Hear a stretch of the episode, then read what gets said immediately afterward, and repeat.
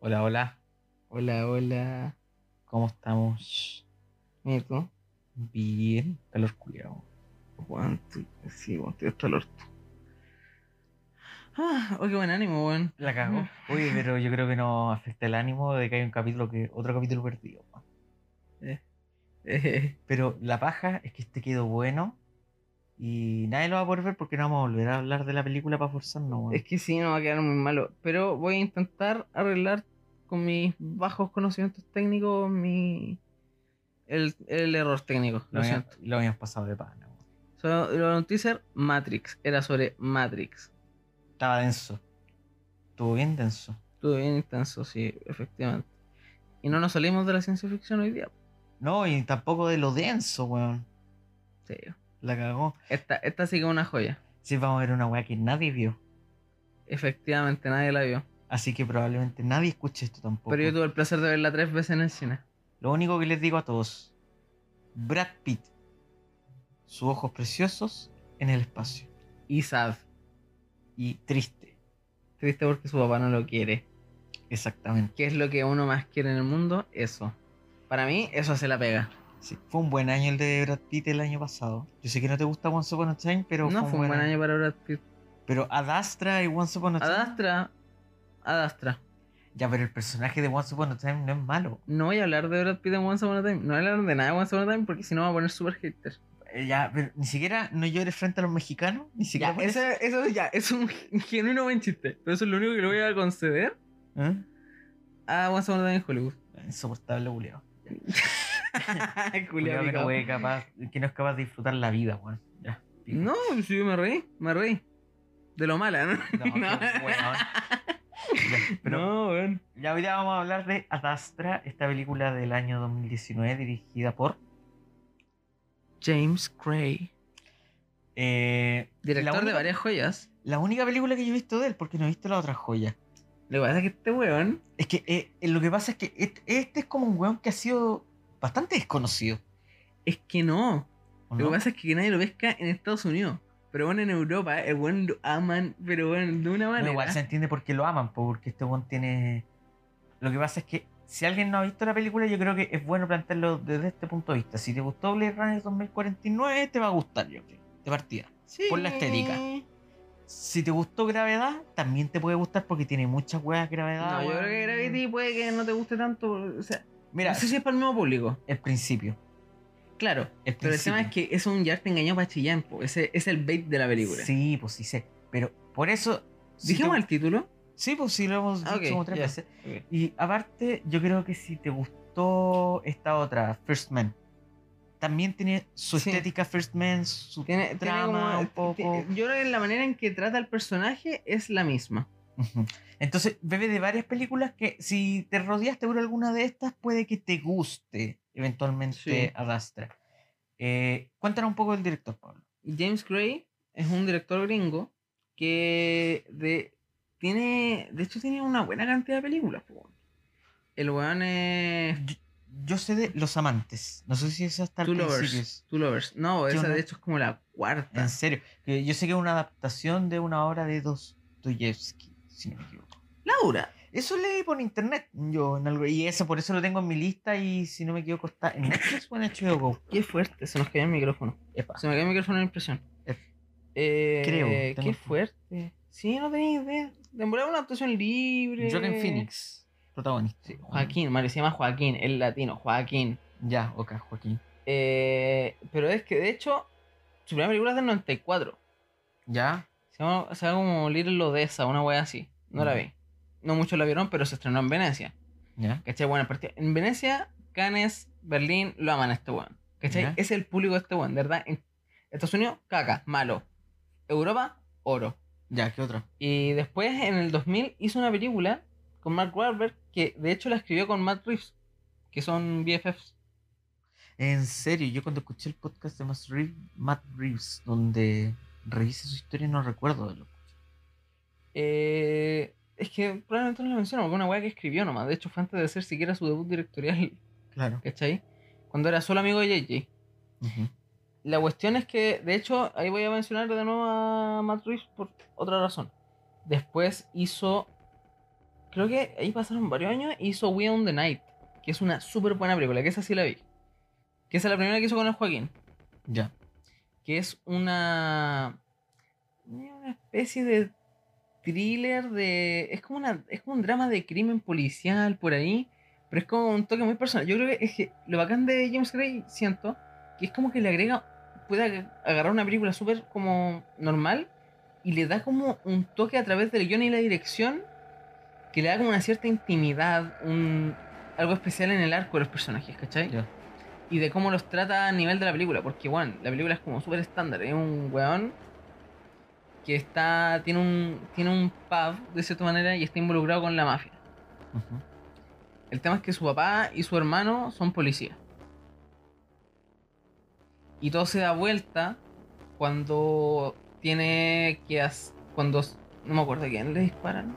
A alguien le disparan y el weón como que se, se vuelve una weá de venganza. El weón se empieza a llevar a los pagos. ¿Cachai?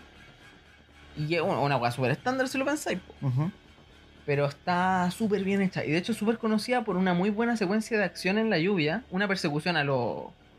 A los A los tartos. Fren- a los French Connection. ¿Ya? Pero el tema donde toda en la lluvia y toda la weá, y como que al se le falló la lluvia y empezaron a decir, ya, arreglémoslo en post. Y es la única vez que he escuchado que eso funciona. Porque la lluvia es excelente. Lluvia en postproducción. Sí. Y es como en el 2007, pues. Después de eso, creo que un año después hizo Two Lovers. Ya. Con Joaquín Phoenix y Gwyneth Paltrow. Y esa es una gran película romántica y es como una weá que te da angustia todo el rato, ¿tú la viste? No, no, visto. Tengo entendido que es un gallo que está pasando por depresión. Y eh, conoce a la vecinita. Claro. O sea, no, su papá intenta engancharlo con una persona, pero conoce a su vecina. Sí. Que una vecina también tiene una tendencia autodestructiva Sí, y, porque se como- ve, es descendiente de rusos, de hecho. claro, y se ve más tendiente a, a la autodestrucción que hacia el amor normal. pero es súper trágico porque estáis como, bueno, ya estáis como, desde como el minuto 40 ya estáis tenso porque dices que va a terminar como el hoyo.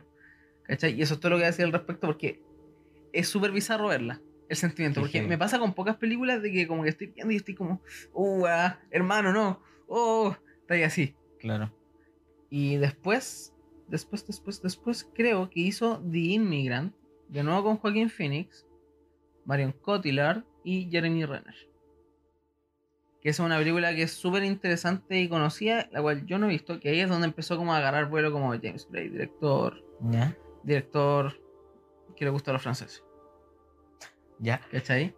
Porque es una de periodo, un, un, un- un trío amoroso, hay, hay un tema que, eh, que es como en los 30, creo. Y después de eso, creo que tiene una película que me encanta que nunca he visto, que siempre estoy a punto de verla, es la que tenía ahí. Me encanta, pero nunca Es la- la, he visto. ¿Tú, tú, tú has tenido películas favoritas que tú no has visto? ¿Que ¿Eso sería como tener un tráiler favorito? No, como el concepto mental de tu película te encanta. La prepelícula. El Sí. prejuicio de película que uno se Sí, cree. bueno, es como película que veía un trailer y decía, no, esa weá no la voy a odiar. ¿Cachai? Claro.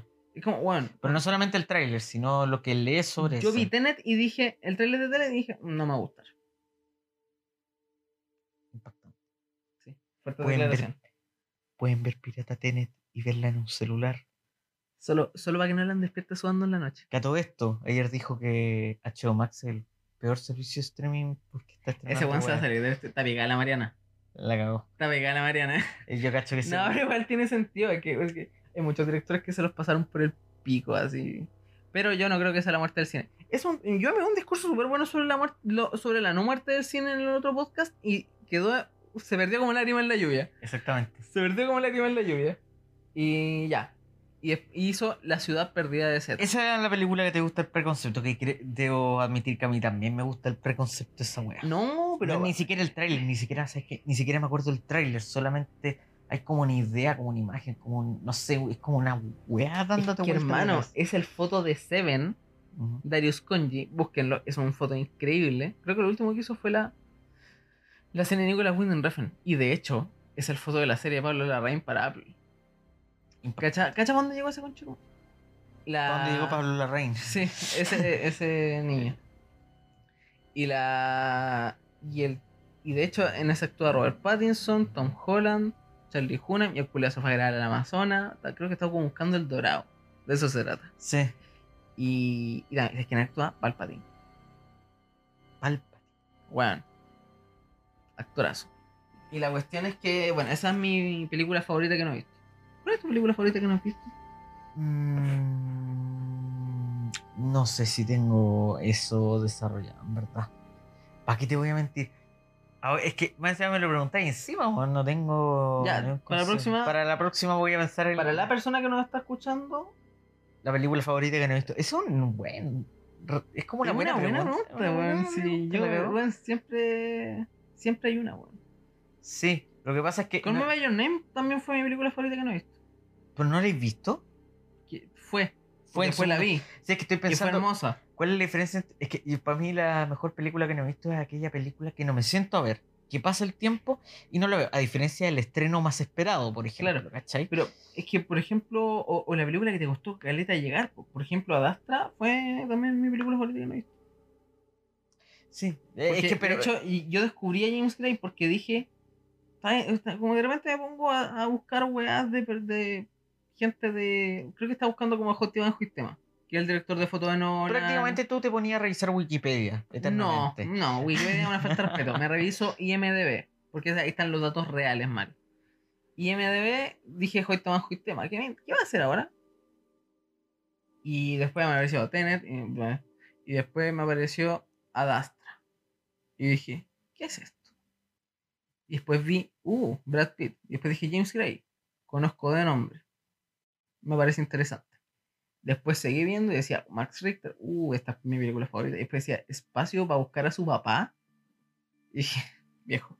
Yo debo decir que la música de Max Richter es como. Bueno, si te gusta la música de ese weón, esta weón es como porno de él. Bueno, Porque me decían las canciones duran como 15 minutos. Sí. Eh, el disco eh, es un muy buen disco para trabajar, encuentro. intensa. Yo escribí fragmentos de mi tesis escuchando Adastra. Me desconcentré llorando. Sí. Efectivamente. Ya. Y de hecho me ha dado varias epifanías a Adastra. Adastra, película que trata sobre Brad Pitt, que eh, es. No me acuerdo el Roy. nombre, eh, Roy se llama el protagonista, que es el hijo de el general, del astronauta más importante de Estados Unidos, que desapareció hace 16 años porque se fue a Neptuno a buscar vida extraterrestre y se perdió comunicación con la nave.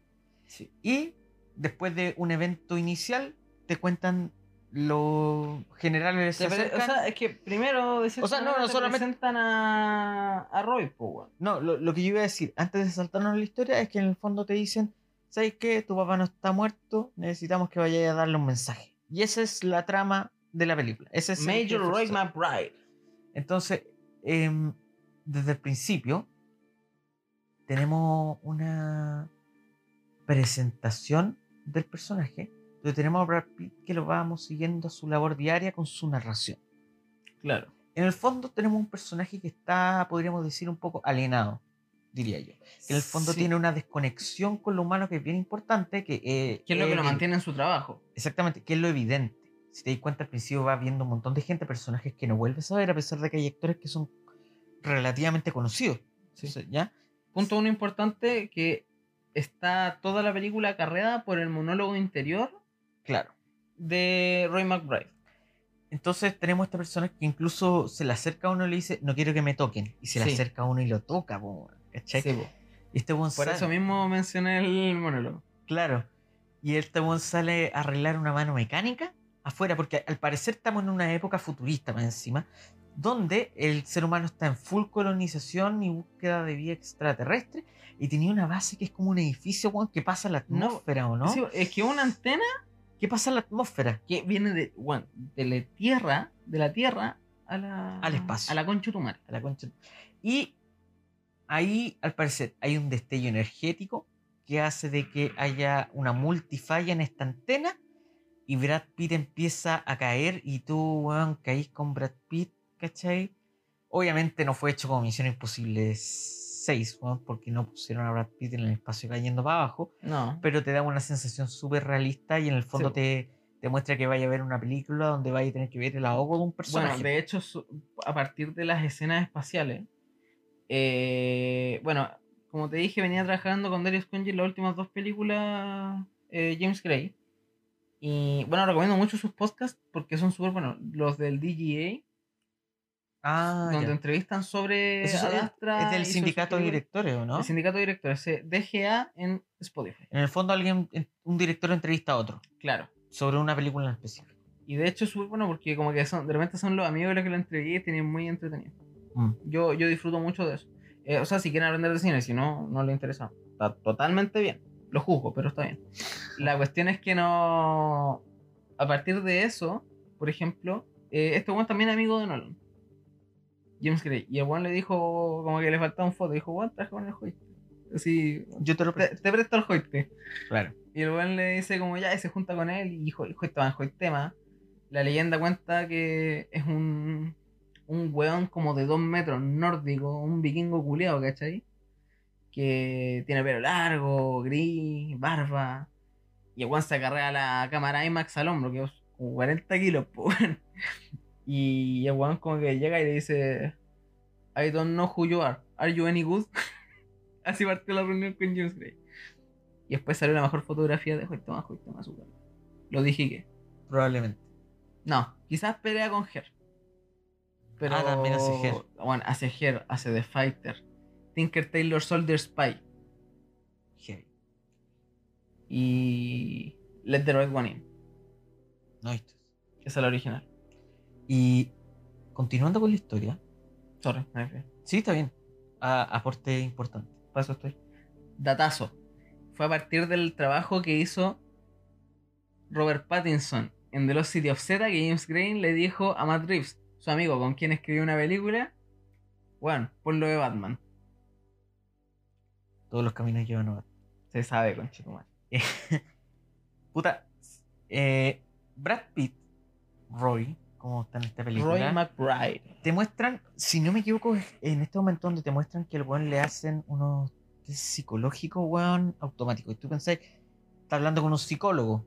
No, no está hablando con un psicólogo. Al parecer hay un software que te, a partir del vibrato de tu voz, de tu pulsación, de todo, identifica tu tendencia psicológica y te permite evaluar si es que Está listo para la misión que va a Claro. hacer. Y ahí me acordé de algo que era el cine de la contemplación de Paul Schrader. Porque Paul Schrader hablaba de que sus protagonistas tenían una pulsión interna que tenía que ser desbocada.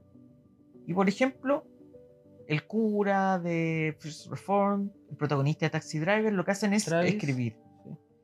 Y la forma de escribir te cuenta que hay una pulsión que tiene que ser resuelta en la película y yo creo que acá también pasa, porque este software le deja los pensamientos inconclusos Claro. constantemente.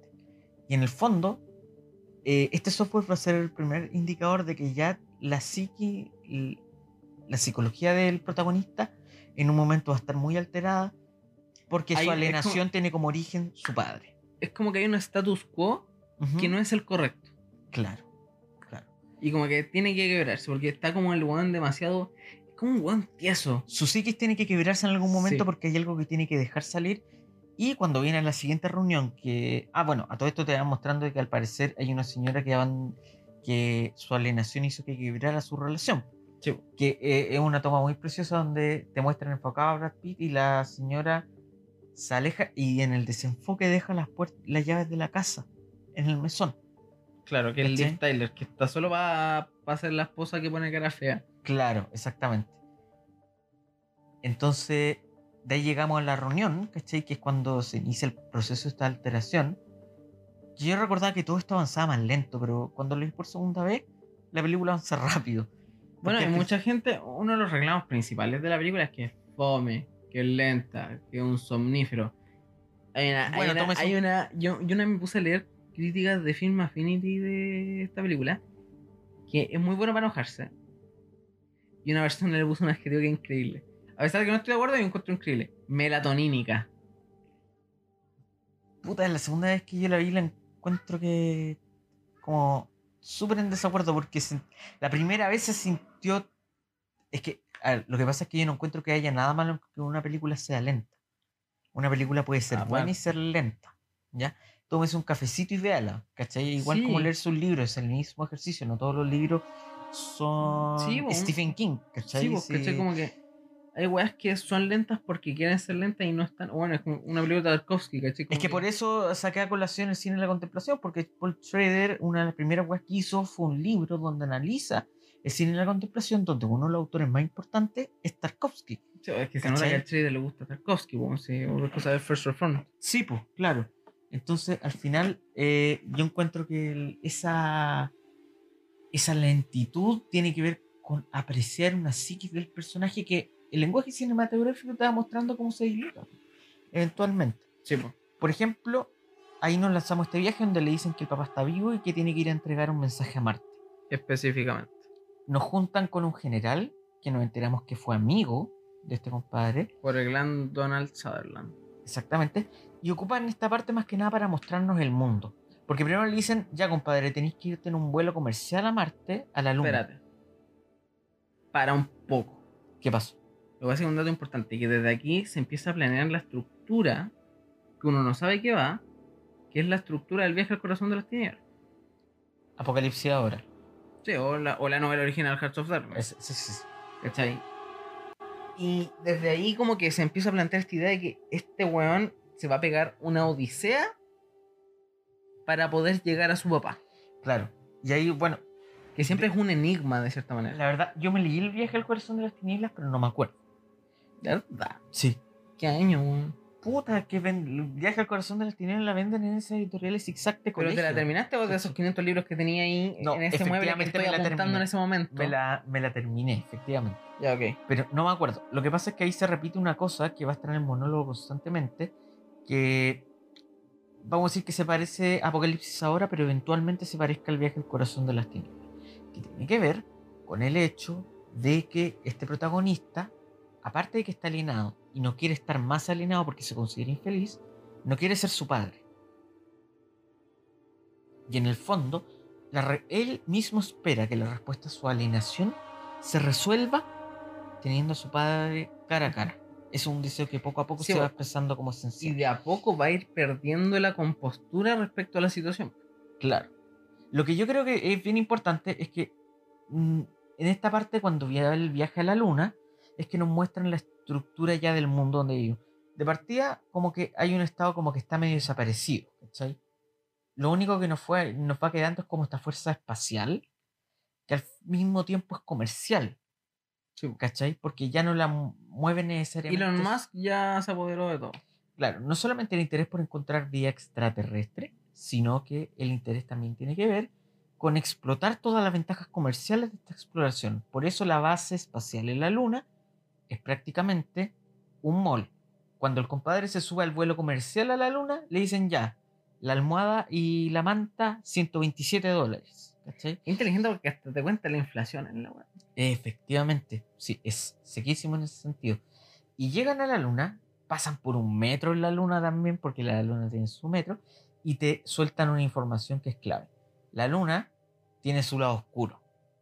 Que No shit, Sherlock. Claro, que ese lado oscuro tiene que ver con que los estadounidenses son uno más en la disputa por la luna. Entonces, en el fondo, la luna es este mall, pero todo el resto es un silencio gigantesco. ¿Cachai? Sin tierra ni ley. Sin Dios ni Tierra. ley. Claro, sin Dios ni ley, donde se disputan todos los piratas. Ahora, una cosa que está desde el inicio de la película, que en el viaje a la luna se extrapola por mil, es el diseño de sonido. Donde, o sea, pasan weas de acción así, Mad Max en la luna, pero sonido Ujú, es increíble, concha. Que solo por el contacto de los trajes que se ve. exactamente. Es interesantísima esa wea. Hay una explosión que no la sientes, solamente sientes como un. Y golpe, de hecho es muy parecido, es casi lo mismo que hace Cuarón en Gravity. Y, sí, es que, por, es que por eso yo creo que hay, hay hartas cosas que salen de ahí porque igual Gravity es como un ejercicio técnico más que, en lo personal, más que una gran, gran película. No, no, es que yo sí, es, una, es más una experiencia que hay que Una proeza técnica, como se le dice. Sí, pues, ¿cachai? No, no, no, no funciona tanto viéndolo tu computador. No, pues, Digo, que haber ido- Sí, pues tenéis... Nosotros la vimos, pues, bueno, la vimos en una tele. Sí, pues. Y fue como, y como- fue como, ya, bueno, Sí, pero, o sea, a mí me gusta mucho el final, que tiene que ver con... Que, con la gravedad. con la gravedad. pues, es- me gusta esa idea, como no se me habría ocurrido, no sé. Pero Eh, sí. Bueno, y para no adelantarnos, tienen que llegar a la base lunar donde que nos fue alterada por esta onda energética que está destruyendo todo. Ya te cuentan también por las noticias de que los humanos están muriendo por esta alteración energética que proviene de la nave que está en Neptuno con su padre. Y en este viaje van en autito, tres autitos, atacan los piratas y empieza la, la hecatombe. Sí, ya, eh, y, y- y es chistoso porque dicen que es lenta, pero tiene escenas de acción brígidas. Bueno, en media hora tenéis la caída, la reunión, Sí, y po, esta cagada en la luna, weón. La weón. weá de la luna es media hora de la película. Sí, es po. bizarro. ¿cachai? Y lo que sucede... Es casi como lo que llamo en el podcast. Exactamente. Y lo que sucede a posterior es que muere gran parte de la tripulación. Tengo un una datazo, tengo un datazo. Ya, dale, rápido, porque te- no quiero perder la Esa weá fue grabada en pleno día en un desierto. Chúpate esa. No te creo, necesito ver Juliado, hay un video de behind the scenes de los weones grabando en pleno día. Lo que pasa es que, ¿cómo, que, ¿cuál es la mejor luz? La del sol, pues, weón. Ya, pues, conche tu madre, ¿qué más? Ya, está bien. Si no lo discuto, solamente que quiero ver cómo se hizo. Ahora, mi dato. Lo que pasa es que hay una weá que es muy apocalipsis ahora en cierto nivel. O viaje al corazón de las tinieblas, en este caso. eh, que está- también está en la guerra del planeta de los simios. Por el planeta de los simios. Que es que todo lo que tú tocas muere una cuestión que de cierta, man- de cierta manera pers- no persigue tanto al protagonista, pero es como su carga, porque está medio alineado, es que todos mueren alrededor de él en esta misión. Porque tenemos la tripulación que lo acompañaba, muere. El viejo, que trabajó con su papá, Podría morirse porque está. termina muriéndose un infarto, weón, por la experiencia. ¿Se po, murió? weón. Sí, po. o sea, No, lo te- entra a cirugía, ¿verdad? yo asumo que muere, pues, ¿cachai? Ah, ya, sí, vos. Pero igual lo bota. Y justo antes del infarto le dice, hermano, me dieron una información de tu papito, Está toma el pendrive. El Ah. pendrive del futuro que es prácticamente un cartón. Un cartón corrugado. Un chip. Sí. Eh, Toma esta tarjeta de crédito. y este compadre se sube a la nave donde tiene que viajar, ¿ya? Donde todos le dicen, vos soy el hijo de la leyenda. Grande campeón. De H. Clifford McBride. Exactamente. Como pasa por los pasillos y hay un cuadro de él en la weá. Sí, y el, y el le dice, oye, se me pinchó el traje, déjame ir a arreglarme. Y ahí ve el video. Este video es como otro camino más para que el compadre diga, necesito encontrar a mi papá y necesito comprobar que no soy él. Y aquí se empieza a quebrar el weón. Exactamente, porque este weón se entera de que su papá tuvo un amotinamiento. Al parecer, en este espacio se dieron cuenta de que no hay otra vida. Sí. Y la gente se está aburriendo y quiere volver a la Tierra. Y el papá de Brad Pitt, Se los pite a el todos. gran Tom Lee Jones, no está dispuesto a volver y por lo tanto se pitea todo el amotinamiento y se queda solo. Porque la misión es primero. Claro. Y todos lo escondieron este dato, se lo escondieron a Brad Pitt. Y este compadre ahora tiene que ir a grabar el mensaje Claro. en Marte. Ahí la foto en Marte es preciosa. Sí, weón. Ah, pero antes nos soltamos toda una hueá porque en el viaje va todo normal en el Ah, viaje. los lazos. Va todo normal en el viaje, Todo, como dice, te lo resumo, todo, comien- todo va bien hasta que Hasta que comienza empieza a ir relativamente relativamente mal, porque llega una alerta a la cual Brad Pitt no quiere ir y termina yendo con el general a cargo de la nave. Sí. Y esta es una escena bueno, donde yo estaba en el cine y dije, what the fuck, porque el día del pico me imaginaba esta cuestión, pues, porque lo lógico es que uno diga, puta, se encontró un marciano, pero nuevamente confirmando la tesis de que no, Mm. de que estamos solos, ¿cachai? Absolutamente solos, es que no, el ataque viene por nosotros mismos, por la web que llevamos al espacio. Un babuino que estaba en, en un laboratorio. Flotando, Claro, probablemente que está entero experimentado en su ADN, Y se los pitió a todos. se vuelve loco y Brad Pitt tiene que matar a un mono weón, en el espacio. ¿Cómo no quieres ver esta película, por Dios? Dios mío, señor. Y es intenso. Esa, escena es buena, dura poquísimo, eso sí, Sí. es muy corta, pero muy intensa porque como ya te han vendido tanto la ley propia del espacio, que te- de- la fuerza del espacio, la intensidad, la soledad, esta cuestión del flotar y eh, que te das cuenta que el general ya murió, weón, puta, te cagáis de miedo por Brad Pitt, porque no queréis que muera. Sí. Pero como es Brad Pitt, lo mata. Claro, hace implotar No, debe ser explotar al. Sí, porque creo que abre la. La creo que le- creo que le sella el vacío la weá. Claro, entonces sería el vacío del mono. Y se. Y se y- Yep. Jeje. Claro, y fue el mono. bueno, este compadre rescata al general y vuelve a la nave. ¿Ya? Y por lo tanto, poco a poco vamos divagando más en la mente de Brad Pitt porque empieza a interpretar la weá de su padre. Empieza a recordarlo de a poco. Cuestión que se va a ver ahora que llega Marte cuando hace la grabación. Porque empieza a recordarlo, porque empieza a preguntarse. ¿Por qué una weá es que esté muerto el viejo? ¿Cachai? Que haya muerto en su acción, porque el viejo quería conocer, ¿cachai? Y iba a volver, pero. Pero puta, murió. Ahora el weón se da cuenta de que el gallo no quiso volver. Y ahí empieza la crisis, en el Sí. fondo. Porque De empieza hecho- a recordarlo como padre, ¿por qué no querría volver a esa vida? Lo que le piden es que le graba un mensaje. Claro, que volviendo, la foto en Marte es preciosa, Juan. Weón, es increíble en toda la puta película. Que esa es como, esa es como la herencia de. No sé si es herencia, pero.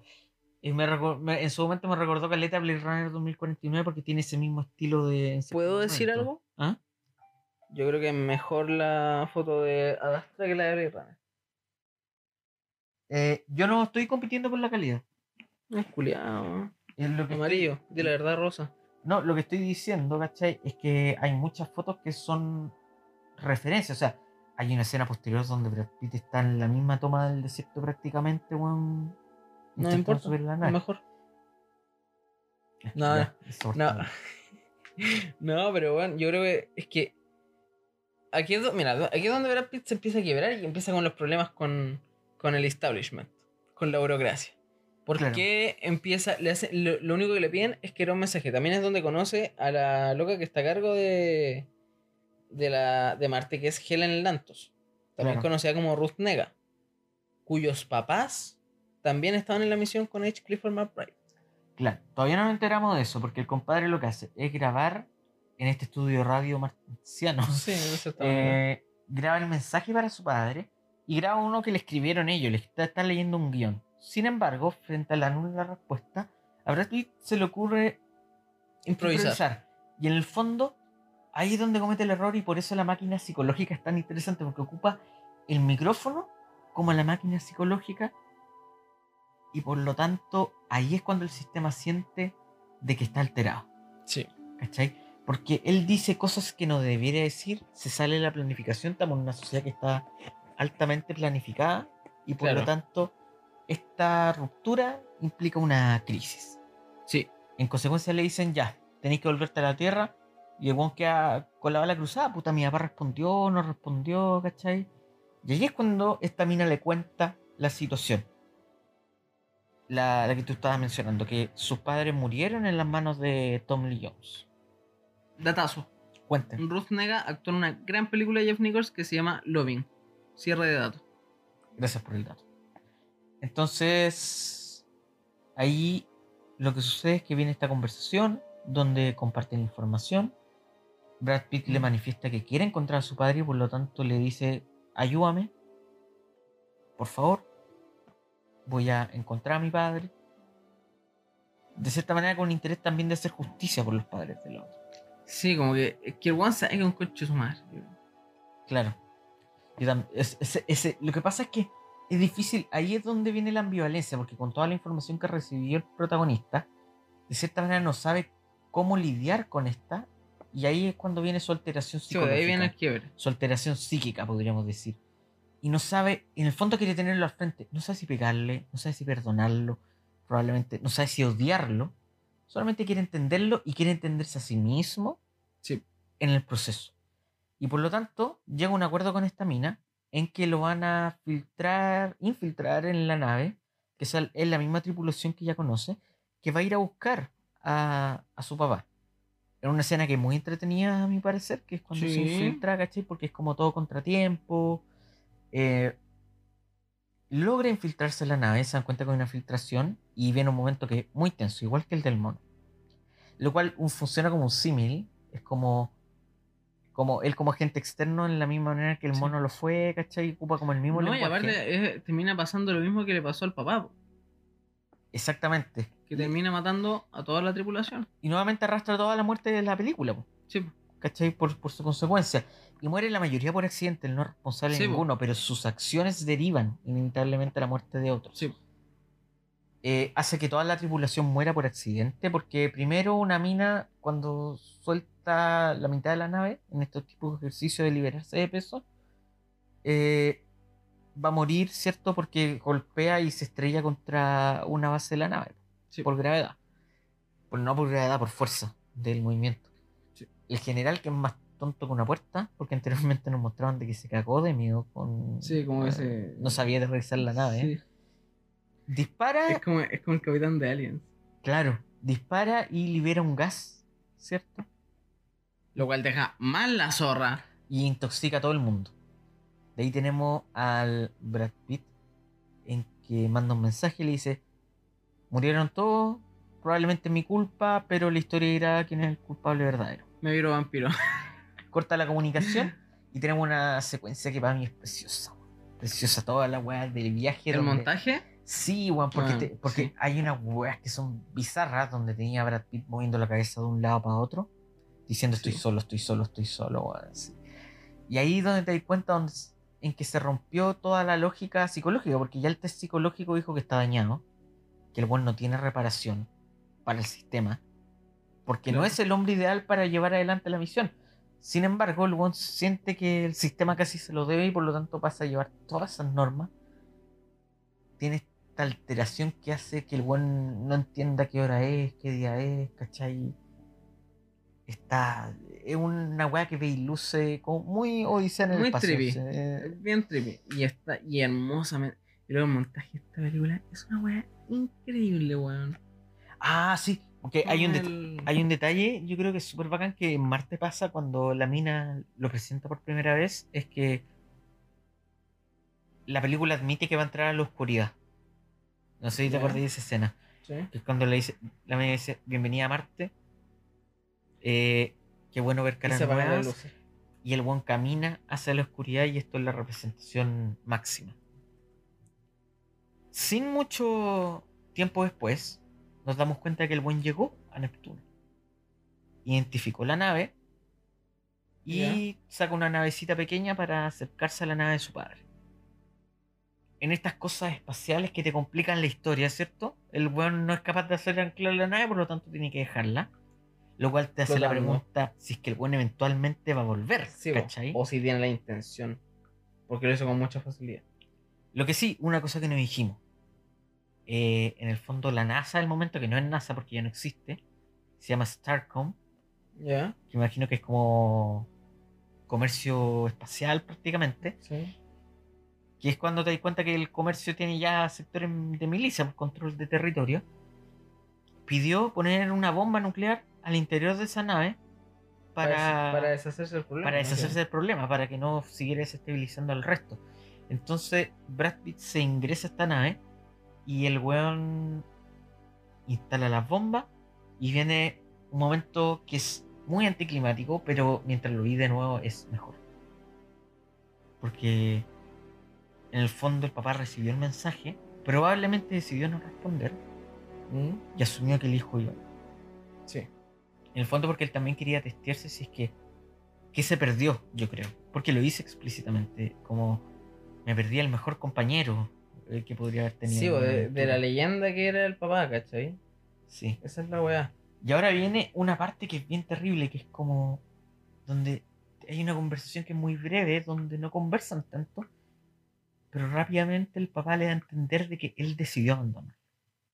No, pero weón, si weón literal le dice, nunca me importaste tú, ni tu mamá. Que en el Lo único que importa es la misión. El tema es que el weón no sabe qué hacer cuando descubre que falló en la misión y no tiene que chucha hacer, ¿cachai? sí, el que no es capaz de lidiar con lo único que fue. Lo único que fue fue para ver si había vida.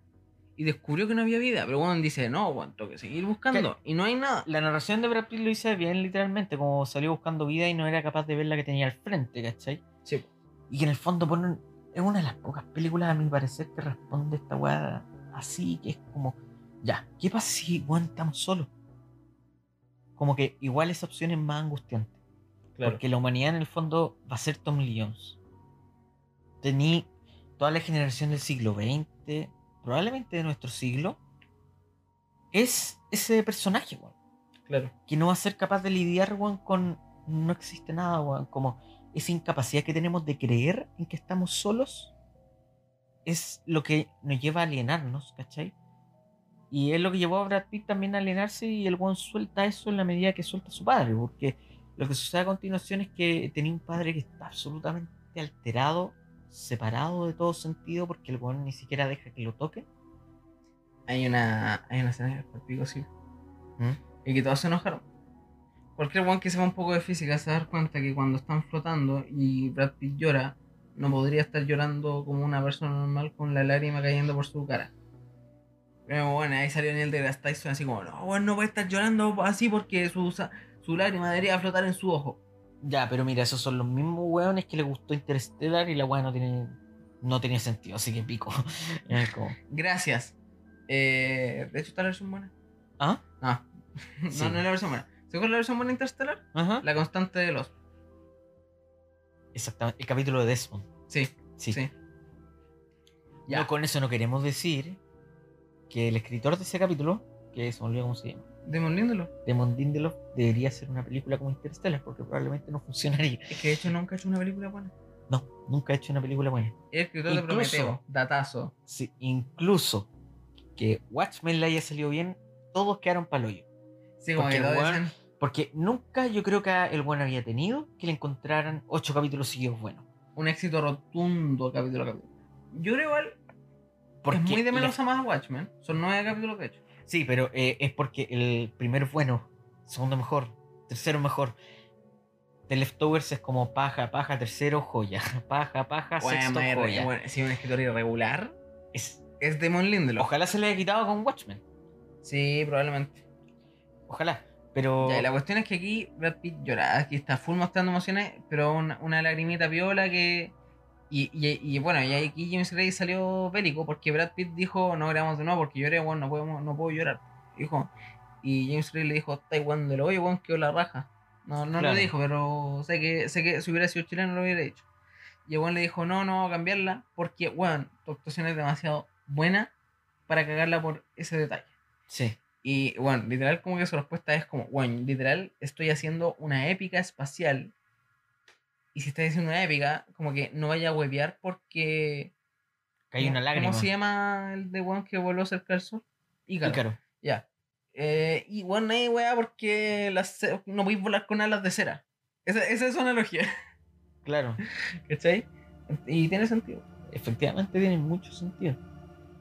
Y puta, tenemos el momento de, de esta estructura de relato de viaje al corazón de las tinieblas, donde el weón se decepciona de ver a su padre, intenta tomarlo, ¿cachai? Es súper anticlimático. Eh, eh, Sí, es es como- es anticlimático. Sí, es como. Es como. El buen le dice. No encontré nada. No como. El, como.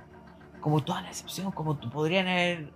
En tu imaginación pueden existir 20.000 explicaciones. Pero no, fue tomado por una energía extraterrestre. No. Que calzaba en la verosimilitud de la película. Definitivamente. Probablemente si te pareció un mono verde, ordinario, lo aceptáis porque era parte de la lógica.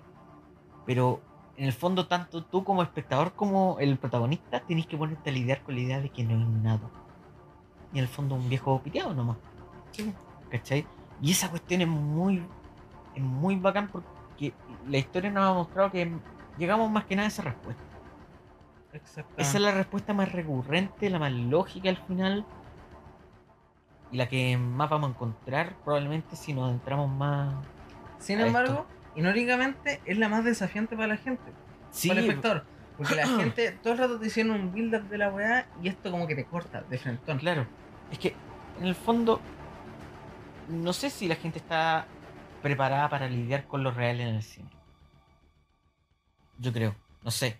Es como en el fondo esto las películas como artefactos a veces están construidas para para llevarte a una narración que te acople las cuestiones a una ficción, ¿cachai? Que funcione de una Claro. manera. Y la gente espera eso. Y por lo tanto probablemente eso altera, pero como artefacto es muy interesante que sea así de excepción. Es la misma decepción que igual tenía al final de Apocalipsis ahora, bueno, de ver que el general Kurtz vale callampa, igual en cierto nivel, ¿cachai? O sea, es un weón que no tiene mucho aporte al final. No, pues es un loco culiado. Es un loco que está Igual que el piteado. actor. Sí, pues un weón que está piteado y que en el fondo relata poesía y. Y cuando te das cuenta que no deseas la guerra como él, te alejáis, pues y en el fondo Brad Pitt dice eso. Yo sí quiero tener a mi familia, por lo tanto decido volver, a diferencia de mi padre. Sí, dijo, ya abuelito, déntrese. Y viene una escena que para mí. que ahí encuentro que esa parte no me gustó mucho. Que es cuando salen al espacio, ¿cachai? Y el weón está colgado con su padre y el weón. Se lo trolea. Claro, su papá como que hace la clásica, la que tú podrías esperar, que es como que el weón intenta desconectarse y el weón le dice, hijo, suéltame. Suéltame. Si yo ya me fui, weón. Como que tú me llevas en el fondo, tú me llevas de vuelta y no vas a encontrar el padre que estés buscando porque ya no lo tuviste, porque no existe. Y el weón tiene Y que ellos tampoco van a tener lo que quisieron, entonces. Y ahí me falta un poco de. Yo creo que es una parte más del director que no me permitió ver la emoción de Brad Pitt porque hay oscuridad, hay como un montón de weas, como, como que. El, como que el hijo está como en shock. no Estoy en desacuerdo, pero por otra razón. Yo creo que al fin, en ese momento no estáis viendo la emoción. Mm. Pero sí, ¿cachai? Cuando, le de- cuando lo deja ir, el culeado se va sobre el pico todas las leyes de la física, lo cual apruebo totalmente. Y en el fondo, escucháis el grito de Brad Pitt. Ay, no lo vi, sí, po. Sí, en el fondo vi. Tenéis razón. Pero en el momento de soltarlo es como. Puta, es que de repente la emocionalidad. Yo creo que en el fondo, como es- esta parte es tan anticlimática, el weón quiso salir también de. No, papá, no te dejaré. No, es que sí. Y que- po. y que por lo tanto Solo vi el quedó- quiebre después porque uno no se lo iba a mostrar. Yo creo que no le iba a dar el beneficio a él de mostrarlo. Es que igual estáis viendo un protagonista con ciertos problemas psicológicos también de lidiar con sus weas, Sí, entonces es lógico. Pero, puta, no sé, me quedó un poco dando vuelta a eso. Y el weón al final se queda medio divagando, como cuál es el punto de esto. Bueno, el punto de esto al final fue encontrarme a mí mismo en lo que no soy de mi padre, al final.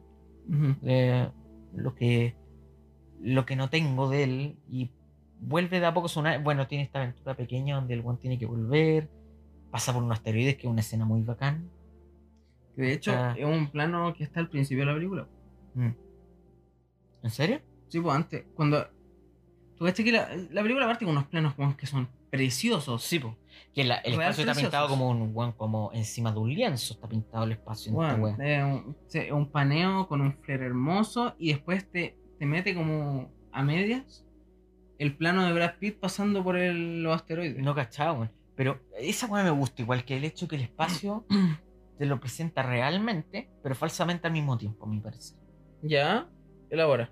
Porque esa weá, como cuando estáis por cerca de Saturno, ¿cachai? De Neptuno y están estos anillos de asteroides, y hay un tono azul y la lejanía del Sol, ¿cachai?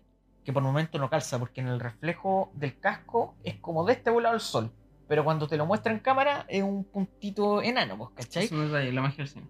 Sí, po, a lo que voy es que en el fondo, lo que el weón hace, con estos fondos azul, con esta luz azul, que te, el espacio es como un lienzo, es como una pintura, y eso es absolutamente irreal. Sí. Pero al mismo tiempo es extremadamente real. Sí, pues. Porque es la única noción de sentido que tenéis en esta weá. Pero bueno, es una weá preciosa. Y ahí es cuando el weón llega. Y creo que aquí como que empieza como un monólogo final. Sí, po, donde es que el weón se sube y dice, cabros, voy de vuelta. Y el weón como que al final viene su monólogo final donde prácticamente despierta cuando está llegando a la Tierra, donde el weón dice, puta, ya pico, no voy a restar, restar de más experiencias. Y Voy a dedicarme a ser feliz. No, pero está bajo, está hecho bajo el contexto de la evaluación psicológica. ¿Verdad? Pues sí. Eso es lo importante. Es su Porque, última evaluación un- psicológica. Es como una coda, pero que está como hecha en base a las anteriores. Todo lo que dice está resignificando, porque está- igual está diciendo guas parecía. Sí, po, pero el punto es que Pero no de tenía la se re- resignifica. es la única parte de la película donde no, no tenía la respuesta del software, porque al final no importa. No, porque ya me vale directo de. Vigo, po. Sí, po, pero en el punto tenéis razón. Está hecho en el contexto en que vuelve a la Tierra y tiene su última evaluación psicológica, yo entiendo. Sí, po. Entiendo que es la última. Y, y por lo tanto se siente tranquilo, no se siente alterado como todos los momentos anteriores donde la máquina lo tenía que interrumpir para Sí. para decirle, Juan Taizano, no me interesa seguir escuchando tu divagación. Y el buen elabora sobre cómo está contento, sobre cómo sabe cómo lidiar con el futuro. Y de hecho, como dice, estoy expectante por el futuro. Y lo último que vemos es a la probablemente ex señora que lo ve en un café por última vez, abriéndose a las nuevas posibilidades. Y ahí es donde está Pablo, en Sí. la sala Dolby Atmos, diciendo: ¿Podría ser una de mis películas favoritas? La respuesta es sí. Puta, yo no la había visto desde que fui a verla al cine y fue un agrado verla, weón. Sentí que se me pasó volando. Fue como en un capítulo de una serie porque. No sé, como que analiza y otra weas viéndola y. Probablemente no hablamos tanto de sociedad en esta película, pero. Verga, gran película. Hablamos de la wea Es más buena que la chucha, weón.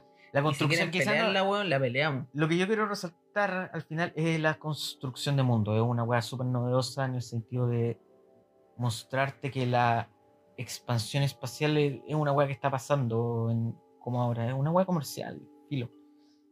¿Cachai? Es una weá ya tirada en las mechas a esta altura. Yo quiero aprovechar para decir que Brad Pitt es uno de los mejores actores de su generación y que es muy subvalorado porque todos dicen. de hecho, leí un artículo otra vez que decía que era una era un actor de un character actor disfrazado de una estrella. Y eso es muy asertivo porque Juan siempre es el guachito rico que contratan, pero Juan ha hecho papeles increíbles y Juan como productor es más brígido porque Juan produjo Selma, Moonlight, eh, Asesinato de Jesse James, Killing Them Softly. Juan, le produjo a Bon Joon-ho, le produce a Adam McKay, le produce a James Gray. Y Juan, está trabajando mucho con A24. Yo creo que con eso te digo todo. Lo más grande que hay. Sí. Es un grande Brad Pitt. Hoy lo dejamos hasta acá entonces. Yo creo que sí. Volveremos prontamente cuando el Pablo retorne de sus viajes capitalinos Saludos. al corazón de las tinieblas. Exo, exo, al corazón de este nivel. Ya. Ya, Chao, lo fuimos. lo vimos, me vieron vampiro.